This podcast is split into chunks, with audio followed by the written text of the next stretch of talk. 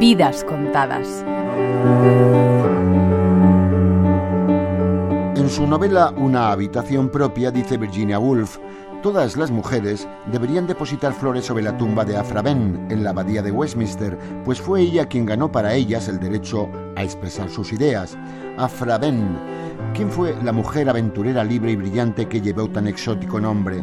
Fue probablemente la primera mujer de la historia que vivió de la literatura, primero de sus dramas, después, y aún con mayor éxito, de sus novelas. Fue también espía, inquieta exploradora de los vínculos entre sexo y poder y adelantada en reivindicar el derecho al placer y la igualdad social de las mujeres.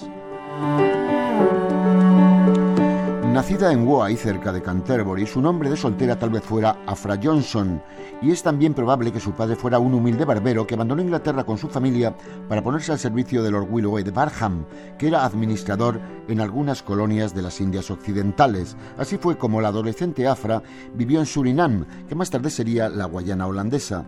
Su padre murió en el viaje, pero su viuda y sus hijos se instalaron en una de las mejores casas de la colina de San John. Su vida en el Caribe la contaría después a En algunas de sus novelas y particularmente en la que le dio más éxito y nombradía, Orunuco, el esclavo real. De vuelta a Inglaterra se casó con un comerciante holandés. Su marido la introdujo en los ambientes licenciosos de Londres y la dejó viuda a los tres años de la boda. Le dejó su apellido y una miseria económica que la animó a escribir para salir adelante. En sus obras se salta la pasión amorosa y el placer del erotismo. Cuando se declaró la Segunda Guerra Anglo-Holandesa, la reclutaron como espía en Amberes al servicio del rey inglés Carlos II, de quien fue amante. En Amberes, bajo el nombre clave de Astrea, se comportó como una Matahari antes de tiempo, utilizando sus encantos y su ingenio para obtener importantes secretos políticos y militares. No fue bien pagada, de manera que a su regreso a Inglaterra siguió escribiendo episodios eróticos que provocaron escándalo.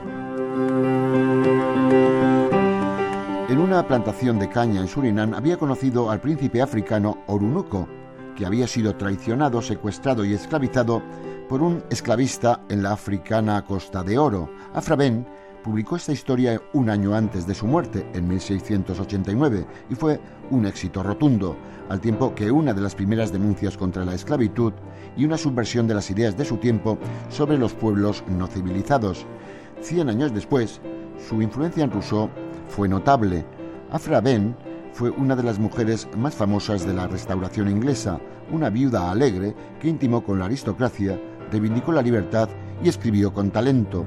No obstante su bien ganada fama de libertina, la enterraron en la abadía de Westminster. Gonzalo Ujidos, Radio 5, Todo Noticias. Thank you.